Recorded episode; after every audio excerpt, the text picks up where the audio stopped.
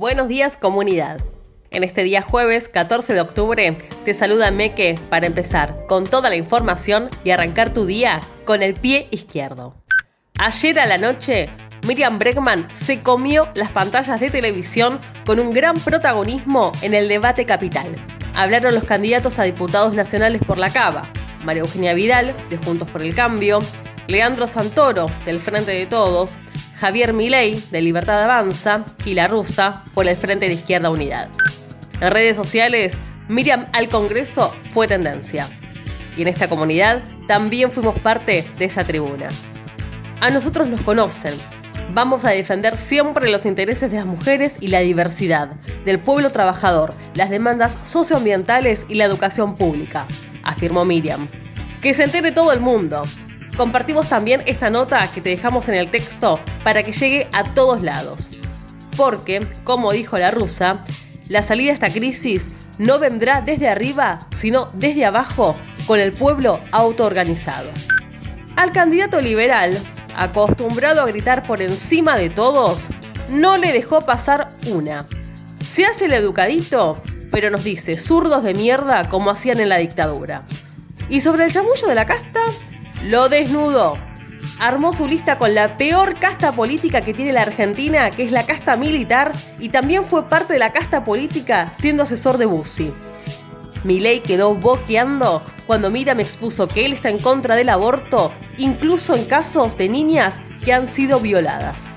Que Macri, que Cristina. Miriam abrió aguas entre la grieta. Ya gobernaron todos y desde la dictadura para acá la pobreza pasó del 4 al 40%, nos dijo. Dejó en evidencia que Juntos por el Cambio nos endeudó, pero el Frente de Todos nos viene ajustando para pagarle al FMI. A Vidal la enveretó y terminó defendiendo la reciente represión a las familias pobres de la Villa 31. A Santoro le bloqueó todos los intentos de un discurso progre. Volvió a defender las pistolas Taser y sobre todas las leyes que Miriam recordó, el peronismo le votó a Rodríguez Larreta en la legislatura porteña, Santoro no dijo ni mu. La derecha plantea abiertamente una reforma laboral y el Frente de Todos viene acompañando la flexibilización de los convenios, tal como pasó en Toyota. Del otro lado, Bregman les contrapuso.